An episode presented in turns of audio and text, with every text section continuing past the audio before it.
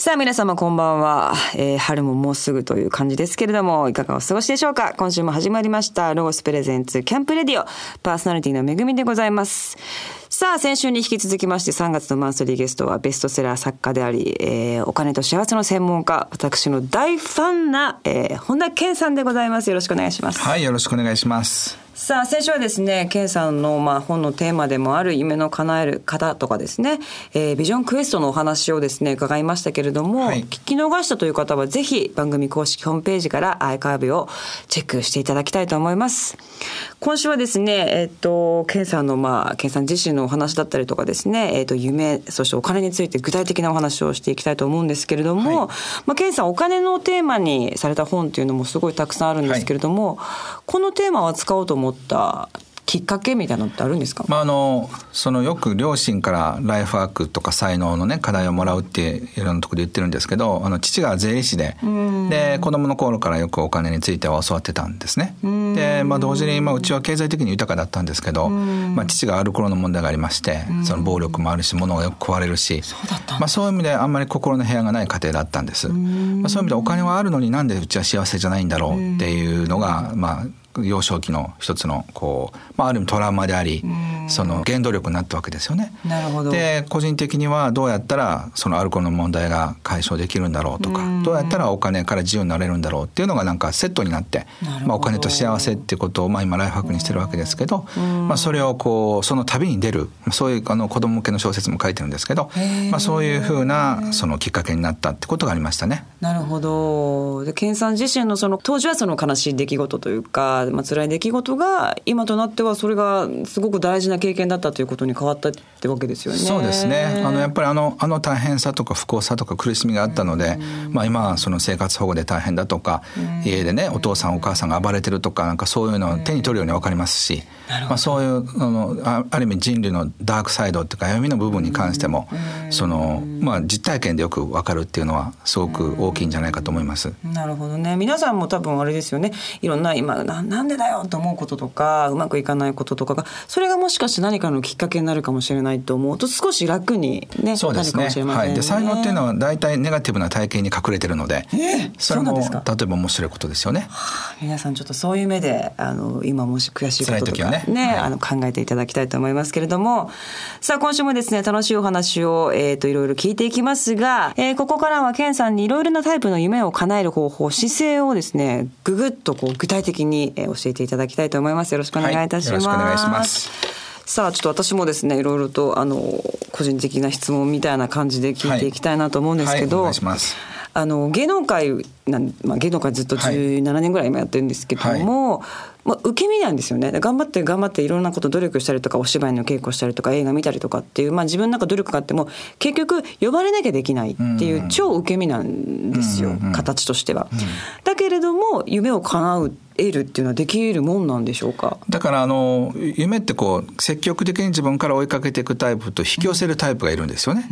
で芸能界のタイプの方特に女優さんとか俳優さんの方っていうのはその実業家とはまたちょっと違ってその追いかけ力っていうよりこう引き寄せ力の方が必要だと思うんですよ。すね、例えば素晴らしい役とか、はい、そういったものに引き寄せなくちゃいけないわけであんまある意味実力はもちろん皆さんすごいと思うんですけど、うんうん、実力プラス引き寄せ力が、うん、多分その人のその全部を決めると思うんですよね。そうですね。なのであのちょうどこの間コラムにも書いたところなんですけど、はい、どうやって引き寄せ力を高められるのかっていうい。くつか方法がありまして。例えばそのその人が本当に輝いてる時引き寄せ力っていうのは増すんですよね。なのでやっぱり本人が幸せにならないと、特に女優さんも俳優さんなんかもそうだと思いますけどやっぱり輝かない。ということでやっぱり個人的にはその自分の幸せにつながるようなことをやってるっていうのはとても大事だと思いますね。あそれは別に芸能界以外のことでもですそうなんです例えば家で時間がある時にお子さんとも最高の時間を楽しんでたり、あるいは絵をすごく楽しく描いてたりだとかするとやっぱりテンションって上がりますよね。そうですね例えばそういうあのエネルギーで変わっていくっていうのも一つだし。でもあれですねあのこの目標設定をしてその中でもいろんなことあるんですよ子供を育てたりとか男に振られたとか、うん、いろんなことでこの目標を忘れちゃう時とかってあるじゃないですか。それはね一時的には忘れてもいいんですよ。いいんだ、はい。ただしばらくしてちょっとなんか元気になってきたら、うん、もっぺん再設定したらいいんですよね。私は何月に店出すとか、はい、いろんなことをもう一回思い出すというのが大事なんですね、はい、そしてそれ1年間あの後に伸ばしてもいいじゃないですか。うんそうですね、はい、なるほどいや面白いですねいろんなお話。そしてですねこれあのぜひうちのプロデューサーがですね、はい、聞いてほしいなってことなんですけど恋愛、はい、恋愛についてちょっと、あのお話をですね、あの、伺っていきたいんですけどもバリバリ私まあ30代で40代のあの友達とかも多いんですけどバリバリ系の女子あの仕事もいっぱい大成功してきて、はいはいはい、仕事はねできるよそりゃって私が企画書出してバーンってやったらそれが叶うっていうのも分かってるんだけど、うん、恋愛は相手がいるじゃないと。自分がいくら思っても相手がノーだったらノーじゃないっていうまあすごくあの質問が多いんですけども、うん、その辺のところはどうなんですか？あの人生で必要なエネルギーっていくつかあるんですけどこれ原型と呼ばれてるやつなんですけど例えば仕事で使うのって戦士の、ね、あの原型なんですよ、戦う人なんですよね、で物事を作っていくビルダーっていうか建物を作るってそういうエネルギーなんですよ、で恋愛とかに必要なのはこう恋人のエネルギーなんです、でその仕事で活躍する女性っていうのは戦士とか建物を作るとかなんかその開拓するとか パイオニアのエネルギーを普段使ってるんですよね、なのでロマンスのエネルギーはもうとっくに忘れてしまってそのロマンスの恋人のモードに入りにくくなっちゃってるんですよね。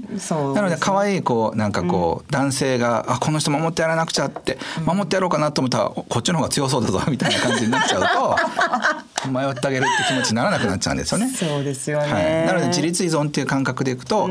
超自立してしまってるんですよ。なので柔らかくならなくちゃいけないんです。自分でスイッチをこうチャネリングも変えていくわけですね。でも、ね、それが錆びついてるんですよ。だからそれを、ね、思い出さなくちゃいけないんです。なので一種記憶喪失のところからそれを思い出す作業ってすごい大事なんですよね。具体的にそれはどうしたらいいんでしょうか？それ例えば恋愛ドラマを見てあとそれとかこうそう小説とかいっぱいありますよね、あれを見てドキドキすることを思い出さなくちゃいけないんですよ。まずもう外側からやっていくんですね。そうなんです。そうじゃない。その企画書を見てドキドキしてたらダメなんです なので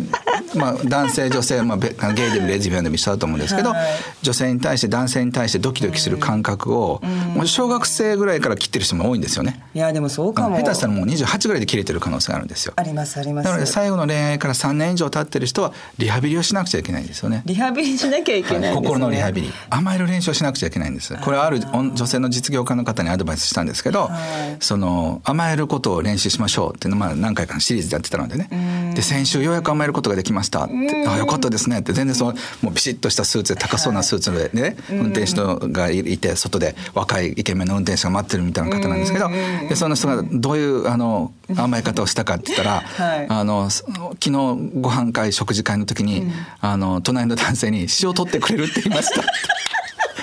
それって全然甘えたことになってませんよ。でも分かりますよ、はい、でも彼女に最大はそこの塩取ってくれって。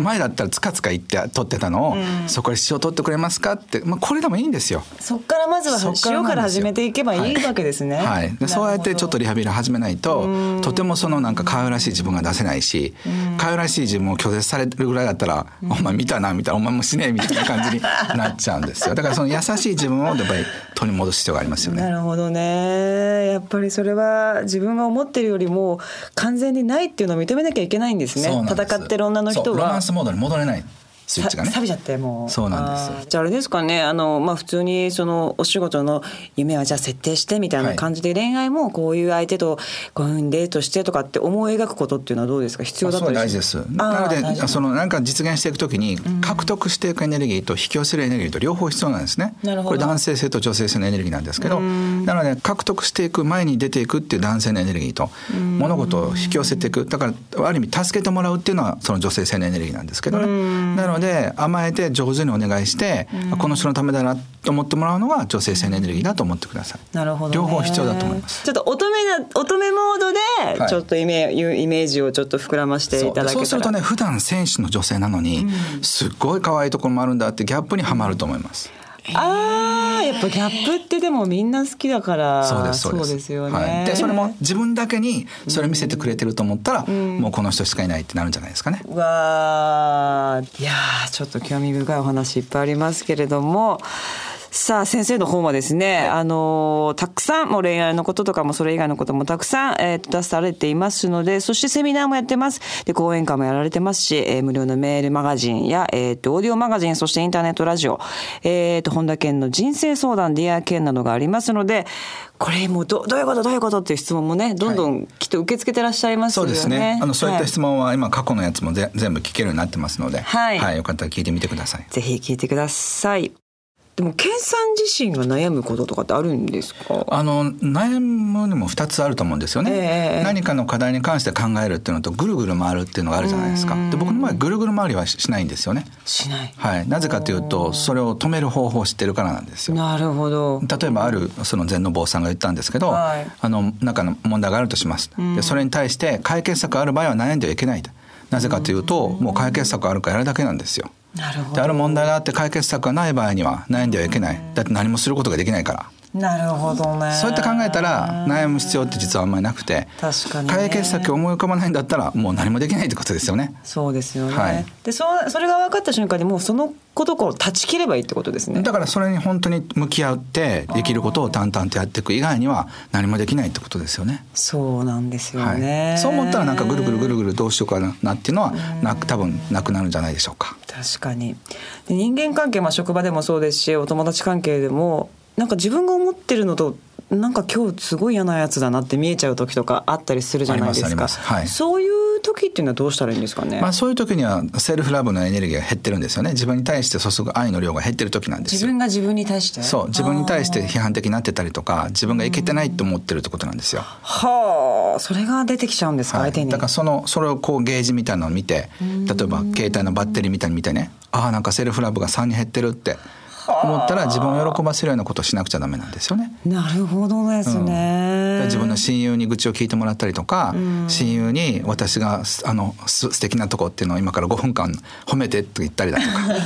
例えばそうやってこうなんか自分の充電をしなくちゃいけないんですよね。ああじゃあやっぱ自分で自分のことはやっぱり自分で常にケアしていかなきゃダメだってことですね。はい、残念ながらご両親がやってくれるわけじゃないし、そうですね、結婚してたから旦那さんがやらない。というか旦那さんと話してたら充電が減る可能性もありますからね。ありますありますよね。そうです、そう、まあどんなカップルもそうだと思うんですね。なのでそれはやっぱり自分が責任持つ必要があるんじゃないかと思います。なるほど。でも健さんもあのご夫婦でいらっしゃいますけども、はい、長くその夫婦でいるためにあの大事なこととかっていう仲良くいられることっていうのはやっぱりチャンネル切り替えですかね。これはねあの、今度5月に来日する僕のメンターのジョン・グレイってあの、えー、ベストパートナーになるためにいて、えー、世界で5000万本本を書いた人が、えー、に同じ質問したんですよ。であのその世界のナンバーワンのその男女関係の専門家に「何が必要なんですか?」って聞いたら「努力です」って言ったんです。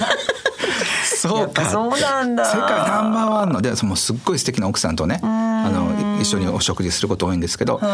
そうかってこの世界ナンバーワンの人とも努力が必要なんだったらまだまだうちは足りないなっていうふうに思うようにしてます。なるほどね、はい、まあ、具体的にはじゃあ相手のことを褒める言葉をかけたりだとか、はい、プレゼントを送るだったりとか、はい、それが一番やりたくない時にしなくちゃいけないんです。例えばそのリモコン取ってって俺も疲れてるよって時に笑顔で喜んでって言わなくちゃいけないんですよ。居酒屋の店員のように。なるほどね。喜んでって、はい、でできないはずなんですよ。だからそれ一番やりにくい時面倒くさい時やりたくない時に愛を出せるいい先生なんですよねはあ深いです。でも分かります、はい、そこに一番感謝をされますよね。そうなんです。だから自分が一番苦しい時にとか足怪我してるとかね、足怪我してる僕は何でやるのとかっていう時にそんなことは全部忘れてああいいよっていうふうに言ってあげられると愛が深まりますしなんで僕がっていうと下がるんですよねそうか。そう一番やりたくない時に実行する。そうです。一番話聞きたくない時に聞くってことですね。はい。もうもう聞きたくないなと思った時にはもっと聞かせてって話です。ああもう努力ですね。わ、はい、かりました。ありがとうございます。さあここでまた一曲えっ、ー、とケンさんのリクエストをはいかけたいと思いますけれども。はい、はい、何にしましょうか？愛、えー、さんでハピネスにします。はい聞いてください。ロゴスプレゼンツキャンプラディオさあもう恋愛のことねいろんな話聞いてますけれども、えー、今度はですねケンさんの、えー、パーソナリティについてお話を伺いたいと思いますけれども、はい、ケンさんは29で育児セミリタイア生活に入りなんと4年間の育児生活をされたということなんですけれども、はい、これ思い切りましたね4年間っていうのは。そうですね、いやっていうか最初はね3か月くらいかなと思ったんですよ。はい。でうちの奥さん変わってまして、その妊娠が分かった時に普通はお仕事頑張ってるじゃないですか、はい、で彼女にこれ笑ってじゃあ仕事いつ辞めるの？って言われたんですよ。で2人でせっかくだから育てようっていうふうに言われて。でまあ確かにまあお金もあるし、まあ、辞めようと思って辞められるなと思っていろいろ整理していっていって、まあ、34か月か半年ぐらい休もうかなと思ったら一回休むとなんか思考回路が停止してしまってなんかずるずるずるずる子育てやってるうちに夜も8時ぐらい一緒に寝ちゃったりだとかしてなんか1日13時間ぐらいなんか寝るような生活になって。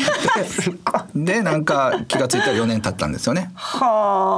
なるほど、はい、でもその、えーと、陸自セミリタイアされる前は作家ではなかったんですよ、その前は経営コンサルティングとあと会計とかあとまあ投資家もやってまして、まあ、それであのお金をまあいっぱい稼いだんですけど。うんなるほど。でそこでじゃあ作家っていうのがパーンってある日突然自分の中に降り降りてきた感じですか？えー、っとまあそれからあの数年間育児をやりながらそのこれからどうしようかなって、まあ、一生これやるわけにいかないし、はい、で、ね、あと子供にその将来ねお父さんお金はあったかもしれないけどなんか何もやってないのってなんか私軽蔑するとかって言われる夢を見ましてね、ああそうなんそう娘がなんか二十歳ぐらいになった時にはではっと見た時にふっと見たらまだ小さいとかと思って。で将来やっぱり自分も自分のことを尊敬っていうか誇りに思えて子供にもすごく素晴らしいと思えるようななんか仕事っていうかそうライフワークやりたいなと思ってずっと何年間か考えてたんです。まあ、その結果やっぱり人を励ましたりとか、はい、その人を勇気づけられるような本とか講演とかをやりたいなと思ってまあ全くその作家としては素人で、はい、あの文章って書いたことなかったんですけど、それは本当にやりたいことだったらやれるんじゃないかなって逆にそれを世の中に証明するために全くその学問学問そういうやったことない人間が学問何もない人間がそういうふうな本当にやりたいって気持ちだけでやれることができるん。じゃないかってことを、まあ、世の中に、まあ、証明したくて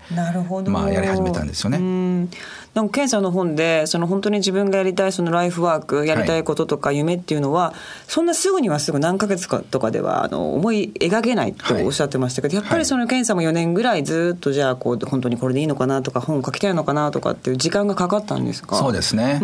であのそのちょうどその時にアンソニー・ロビンズっていう、まあ、有名なあの世界ナンバーワンのコーチの人が、はい、人間は10年でできることを過小評価し1年でできることを過大評価するって、で1年で大したことできないけど10年経ったらすごいことができますよっていう意味だったんですけど全然それがこう信じられなくて。で1年で何かできるはずだと思ったけどやっぱり1年じゃ何もできないですよね。やっぱそうですか、はい、でも1年間の間に30年計画を立てまして。でその30年ぐらいこういうことやっていこうっていうのを1年ぐらいかけてでそしてそれをやり始めたのが3334ぐらいの時ですね。じゃあもうその34その2ぐらいの時にもう30年後とかっていうのを自分で設定したわけですね。まあ、とりあえずあのこういう形で生きようっていうのは設定して、まあ、大体まあ数年前後ありますけど、えー、そんな感じで今進んでますね。大体いろんなことが叶ってるってことですね。そうですね。それは本の出筆以外のことでもいろんなその、うん、例えば人間関係のことだったりとかとか、はい、そういうこととかも全てってことですか？そうですね。例えばあの精神的なことで言うと、うん、心配することのない人生を生きたいとか、怒りから解放されたいとか。あのまあ、そういうのいくつかあって、まあ、経済的なこともそうだしあとその自分と人のあの損得のことを考えたら周りの人たちのそのあの有利になるように絶えず考えられるだけの経済的余裕が欲しいとか。まあ、そういうのもいろいろ書いたんですけどそういったもの大体かなってで、まあ、10年単位で考えてるんですけど、えー、10年は、まあ、日本を代表する作家の一人になる。で次の10年は世界的なそういうリーダーっていうかそういったことをやるとか、まあ、そういう自分なりの一つの決めてることあるんですけどなるほど、まあ、今自分なりにやりたいと思ってることは、まあ、8割から9割ぐらいはできてるんじゃないですかね。素晴らしいですね。じゃ皆さんも設定する時っていうのはまあ10年単位でやるっていうのもまあおすすめだと思うんですけど、はい、その中であれですよね本とか読んでるとこういうお家に住んでるとか、パートナーはこういう人がいるとかっていうのが事細かに書かれてるといいっていうふうにも。そうですね。えー、まあ、それが外れてもいいじゃないですか。はい、でもやっぱりそれをやることで具体的なイメージが湧いてくるんですよね。あと一番大事なのは、その大好きなことっていうのをやらなくちゃいけないっていうふうに聞く人がいるんですけど、そうじゃなくて。あた確かバシャールの対談だったと思うんですけど勇気っているんですかっていうのを僕が質問したら勇気っていうのはいりませんってあそうです本当にワクワクしてそっちに行きたいと思ったら気が付いたら椅子を椅子から立ってるはずなんですよね。なので椅子からあの立ち上がるのに勇気はいらなくてそれをやりたいっていうふうに思ってワクワクしたら勇気なんかもう忘れてんですよ。なるほどですね。うん、なので今の僕にとっては世界的な作家と講演会になるっていうのが一つやりたいことなんですけど、まあ、そのためにいくらかかるのか何が必要なのか今ちょっと調べてるとこなんですけどでもそんなのはまあ後で考えればいいことであってそこに行きたいと思うからもう椅子から立ったんですよね。立ちましたね。はい、でそのそこからどうするのかはまだ分からないですよ。だから今僕も現在進行形なんですけどなるほど。はっきり道が分かってるからで出発するんじゃなくてもう大体の方向性分かってるんだから、まあ、とりあえず行こうっていう感じですよね。なるほどねもうじゃあ皆さんもとりあえず設定してやってみようっていうことですね、はい、それが一番大事なことっていうか、はい、でそれがある程度自分ができるような、うん、自分でできるようになって、これでいけそうだぞと思ってから会社を辞めるなり、うん、本当に誰かに本当に好きだって言ってみるなり、あの特にやっぱりこう拒絶されることに恐れっていうのは普通の人はありますから。あります。まずやっぱり拒絶されることと失敗されることの、その辺はある程度クリアにしないと何もできませんよね。そうですね、はい、でもあまりにもこう無理をするっていうのはやっぱりまた違いますよね。それは違うと思います。先にじゃあ仕事も家族も全部やめて、はい、それで飛び込むっていうことではやっぱりないっていうことですよね。はい、それはリスクとギャンブルって呼んでるんですけど、それはギャンブルの方ですよね。やっぱそこの差っていうのは皆さんもぜひ見極めていただきたいと思いますけども、はい、で私また個人的なこと言います。もうやりたいこといっぱいあるんですよ、はい、才能がある人は特にそうなんです。いや才能っていうかもうそれがまあこの世界のことだけじゃなくて結構いろいろ本をフリーペーパーやりたいとか店やりたいとか、これやっちゃっていいんですかね全部。あのただ人間ってね例えばマインドマップっていう素晴らしい方法があるんですけど、はい、いっぱい書くってことはできるんですよ。でそしてアイデアを広げました。これはまず一つの段階ですよね、はい、その中でやはり人生では優先順位をつけなくちゃいけないんです。なぜかというと時間とお金とエネルギーが限られてるからなんですよね。で、ね、面白いのは順番を上手にやると最終的には5年後全部やってることが可能なんですよ。例えば自分が始めた時っていうのは作家になりたい、はい、講演家になりたいでいろんな実業家としてもいろんな例えばホテルを買ったりとかそういうことをしたいとかって考えたわけですよね。けれどもどっかで最初突き抜けないと2番目3番目4番目のことができないんです。なるほど。で自分の場合はまず作家としてある程度の実績を出すってことによって講演とかセミナーができるようになって。でそしてまた人がたくさん来てくださることによってで最終的にはあの八ヶ岳に研修センターを買ったんですけどもなるほど。あの60人の人たちが来てあのでそしてあの、まあ、レストランもできるので、まあ、相当大きな施設なんですけどもすごい、まあ、個人が買うにはちょっと贅沢な施設ですよね。そうですよね。でもそれは作家としての実績あったから初めてできたことでなるほど。だからいきなりそのでかい研修センターを買いたいって言っても無理なはずなんです。そうですね。なのでどれを一番にするのかっていうその辺のマインドマップで書いた後にお店なのか何なのか自分が一番得意でワクワクしていてそのためだったらあのこの間お話しました20時間連続でやっても、もう苦にならないぐらい楽しいことで、たくさんの人が集まってお金も集まるようなことで成功すると、次が開くんですよ。なるほど。でその4つぐらいの扉が開くと5年経ったら全部やれてるはずなんです。お店もフリーペーパーもなんか自分のやりたいことも全部実現してるはずなんです。でも順番間違うとどれも実現しないんですよね。やり散らかしちゃってなんかそうそう。どれも中途半端だねって言われちゃうんですなるほどです、ね、なのである程度どっかで一流少なくても二流の実績を出してそこから次の扉を開いていかないと難しいってことですよね。じゃあ同時進行に進めては2個ぐらいだったらいいですか？その人の才能と器によりますよね。ああなるほど、はい、例えば1個ずつやらないと気が済まない人は1個ずつの方がいいと思います。ああでも何個かやんないとダメなタイプもいますよね、はい、僕みたいなタイプはやっぱ2つのこと。だからナンバーワンとナンバーツーに絞ることですよね。ああなるほど、はい、逆に言うとナンバースリーナンバーフォー今はやってはいけないんですよ。なるほどなるほどあの今はやってはいけないことを今やっちゃうとエネルギーが全部下がっちゃうのでそうです、ね、1と2がおぼつかなくなっちゃうんです。ケンさんも同時進行型ですか？そうなんですよ。私もなんですなのでそういう人は20代は苦しむんですよ結構。苦しかったです、はい、なんか目だけ超えてますからね。そうそうそうでも手は2本しかないから。足もね2本しかないわけですから。だからそれはやっぱり深呼吸して40でこれを成し遂げるためには30代の10年をどう過ごせばいいのかっていう感性が必要なんです。ね50でやるためには40代どう過ごすのか考えなくちゃいけない。60の時には50代どう過ごせばいいのかっていうのを今本のシリーズで出してるんですけど。まああります、ね、はい、でそのその10年間かけたら大抵のことはできるんですよね。ただ順番間違うとどれもできないんですよ。なるほどですね、はい、優先順位をつけることが大事なんですね。はい、でそれはこれはすごく人生で一番大切なノウハウだと思いますけど、はい、一番自分がワクワクして得意で喜ばれてお金も集まることを最初にやらないとダメなんです。なるほどですね。ただやりたいことだけじゃなくてですね。はい、それだとやっぱり何年かかっても結果出ないんですよね。そうか、はい、そこはやっぱり一回冷静に考えなきゃダメですね。そこはやっぱりちゃんと頭を使う必要がありますよね。なるほどですね。また人が喜んでくれるっていうのは結構ケンさんよく言ってますよね。はい、なぜかというと、うん、例えばよくあのドラえもんのジャイアンの話をするんですけど、はい、ジャイアンは歌を歌うの大好きなんですよ。うん、じゃあ歌手になれるかというとなれないんですよ。なぜかというと人が喜んでくれないから。うん、そうですね。はい、嫌な気持ちになります、ね、そうなんです。自分が好きなことでも人が喜んでくれないと長続きできないってことなんですよね。なるほど。ああ、すごい深いですね。わかりました。ありがとうございます。はい、素晴らしい質問でした。ありがとうございます。さあ、それではまたケンさんのリクエスト曲、はい、じゃあ、あの、まず聞かせていただきたいと思いますけれども。はい、はい、何にしましょうか？えー、サザンオールスターズの、えー、津波をお願いします。はい、お願いします。ロゴスプレゼンツ。キャンプラディオ。さあ、ここからはゲストの本田健さんにこれからのアウトドアで使えるグッズをロゴススタッフが紹介するアイデアタイム GoTo800 です。今週も先週に引き続きまして19歳のロゴススタッフ埼玉ロゴスショップ国運シティ店小野寺さとみさんに来ていただきましてよろしくお願いします。お願いします。小野寺さとみです。よろしくお願いいたします。さあ、小野寺さん、今日は何を紹介してくれますか？はい。と、まあ、これからのシーズンといえばお花見ですよね。うんうんうん、本田先生はお花見されますか？およく行きますよいろんなところそうですか。はい、へえ、すごいですね。いい口実ですもんね。あ、そうですね、はい、私も結構もう行きますね。はい、よく行きますけども。実はお花見にぴったりな商品を持ってまいりました。と、アースグリルというアウトドアでレジャーシートの上でも快適なナバホロールアップチェアというものですね。なるほどね。あ、なるほどね。チェア。これは今、えー、と手元にありますけれども座椅子みたいな形をしててでちょっとクッション性がでベルトであの角度を調節できるので、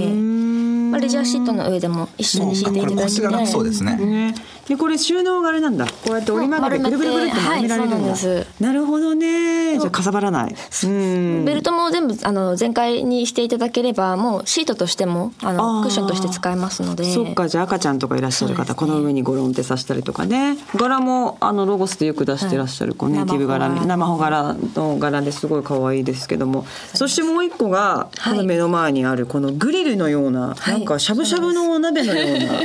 これは何でしょうか？とアースグリルというんですけど地球儀を半分にしているイメージで、うん、まあ、商品の名前はアースグリルという名前になっています。でまたあの木土台が、うん、え木製なので優しい木のぬくもりを感じることもできるようになっております。なるほど。これはサイズもなんでしょう。お家のお鍋のちょっと大きいバージョンぐらいな感じなので、ね、手軽感がものすごいありますよね。ちょうどいいか。もうバーベキューメインではなくても持ち寄りの食べ物もありながらバーベキューで少し焼いて飲むような時に便利です、うん、確かにね。でこのアースグリルの中に炭を入れて、ね、で下でなんか火加減が調節できる空気の入れ替えで。スライド式で、うん、あのつまみを回転させるだけで酸素の調節ができるので火加減を調節することができます。うん。これすごい考えてますね。ねえ、相当万能な感じがしますけれども。ステンレス製で錆びにくくもあの耐久性にも優れています。うん。これちょっと、まああのまあ、お花見シーズンだけじゃなくてもお家のベランダとかでなんかね家族でちょっと今日はじゃあ焼いちゃおうかっていう時にもねすごく良さそうな感じがしますね、うん、ぜひ皆様こちら番組のホームページチェックしていただきたいと思います。こちらのチェアと今日はえっとこのアースグリル。アースグリルですね。こちらの方はぜひチェックしてください。ホームページはですね http コロンスラッシュスラッシュキャンプレディオ .jp でございます。さあここでまだケンさんの、えーと、おすすめの曲、えー、平原綾香さんで「ジュピター」聞いてください。どうぞロゴスプレゼンツキャンプラディオ3月のマンスリーゲストはベストセラー作家で私の大ファンの本田健さんをお迎えしております。本当にさまざまな質問に答えていただきましてありがとうございました。いやいや質問が引き出し方が上手なんでついつい。本当ですか？盛り上がって喋っちゃいましたけどありがとうございます。健さんのあの個人的なお話って健さん今後の夢とかはあるんですか？まあ、個人的には英語で、まあ、中国語で本を書いたり講演したりっていうことをもうやりたいと思ってるんですけどもあの、まあ、なんでそれやりたいのかってことなんですけどやっぱり世界の人がつながっていくってことをやりたいんですよね。なので、まあ、一番近々では作家の人たちを日本人、まあ、アジア人もそうですし、まあ、そういった人たちをつないでグループをやりたいと思ってるんです。あの実は、えーと去年あのアメリカのベストセラー作家のあのそういうグループに入れてもらいままあ、日本で初めてなんですけど、そうよね、まあ、そこにもうこれで3回会議に出席したんですけどみんなすごい仲がいいんですね。でお互いあのサポートし合ってるのを見てこういうの日本とかアジアでできたらなと思って。でそうするとやっぱりもっとお互い近くなりますしあの異文化でやっぱり理解していくっていうそういうホームステイのプログラムとかあのそういうこともやりたいですしこれから世界が一気に近くなると思うんですよ。うんそうですね。で今いろんな会社が自動翻訳のソフトも開発してるみたいなので、はい、そうですよね、多分そのお互いの言葉の壁が越えられると思うんですよね。で次越えなくちゃいけないのは文化の壁なので、まあ、そういう壁を取っ払えるようなことをやりたいなと思ってますしそうですね、はい、具体的には日本の文化をもっと世界に出していくってことをやりたいと思ってますね。あの日本人ってやっぱ世界の中でも割とその英語ができない人種じゃないですか。うんうん、でケンさん前セミナーの時におっしゃってたのがその日本人、えーと、一番いい英語の取得方法っていうのは、うん海外に行ったことがない日本人で英語話せる人に習うことっていうふうにおっしゃってましたけど、ケンさんはどうやって英語を取得したんですか、まあ、僕もあの2年後ぐらいになったらその英語の本をね書こうと思ってるんですけどあの僕は18歳まで関西でなのでその全く普通の日本人と一緒の体験なんですよね。えー、で英会話学校にも行ったことがないし教えたことあるんですけどなので本当一銭もお金を使わずに NHK のラジオ英会話で勉強したタイプなんです。えー、そうなんですよ。留学もしたこともないし。そうなんですそうなんですよ。でまあ最終的には同時通訳までやったので、まあ、変わってる方だと思うんですけどかなりすごい。全部独学なんですよね。すごい、はい、じゃあラジオなんですね。でもあのラジオで喋れるようになった人って結構多いんですよね。そう思います。なのでその何が必要かっていうとやっぱり本当にそれやりたいって好奇心ですよね。でそれがあればやっぱり語学が上達するのでやっぱりこう外国に行きたい外国の人とコミュニケートしたいっていう気持ちをやっぱりこう刺激するような、まあ、僕の活動、まあ、DVD とかそういう YouTube とかでこれから出していこうと思うんですけど、はい、僕は拙い英語でも海外の人たちにね OK を取ってみんなに盛り上げてる様子を見てもらったら、ああああいうのやりたいなって思う若者が出てきたらいいなと思ってるんです。はあなるほど、はい、ちょっと私も頑張る英語さあそんなケンさんのですねお話をもっと,、えーと、間近で聞きたいという方に、はい、えー、情報をご紹介したいと思います。3月25日金曜日、えーと、大阪の、えー、講演会を、えー、られるそうです。お金も未来も自由自在。頑張らずに最高の人生を手に入れる方法。そして4月の9日土曜日本田健東京一日集中セミナー。これはですね朝10時から7時ぐらいまでいられるということなんですけれども、はい、決めた未来願望達成法スピリチュアル編講演会を得られるそうです。そして iTunes で聴けるインターネットラジオ本田健の人生相談ディアーケンやメールマガジンなどでも、えー、健さんの教えは配信中でございます。詳しくは先生のホームページ本田健さんのホームページをチェックしてみていただきたいと思います。というわけで2週にわたって本当に素敵なお話ありがとうございました、はい、こちらこそありがとうございました。またぜひお時間ありましたら遊びに来てください、はい、今日はありがとうございました。ありがとうございました。3月のマンスリーゲストは本田健さんでした。どうもありがとうございました。皆さんそれではさようなら。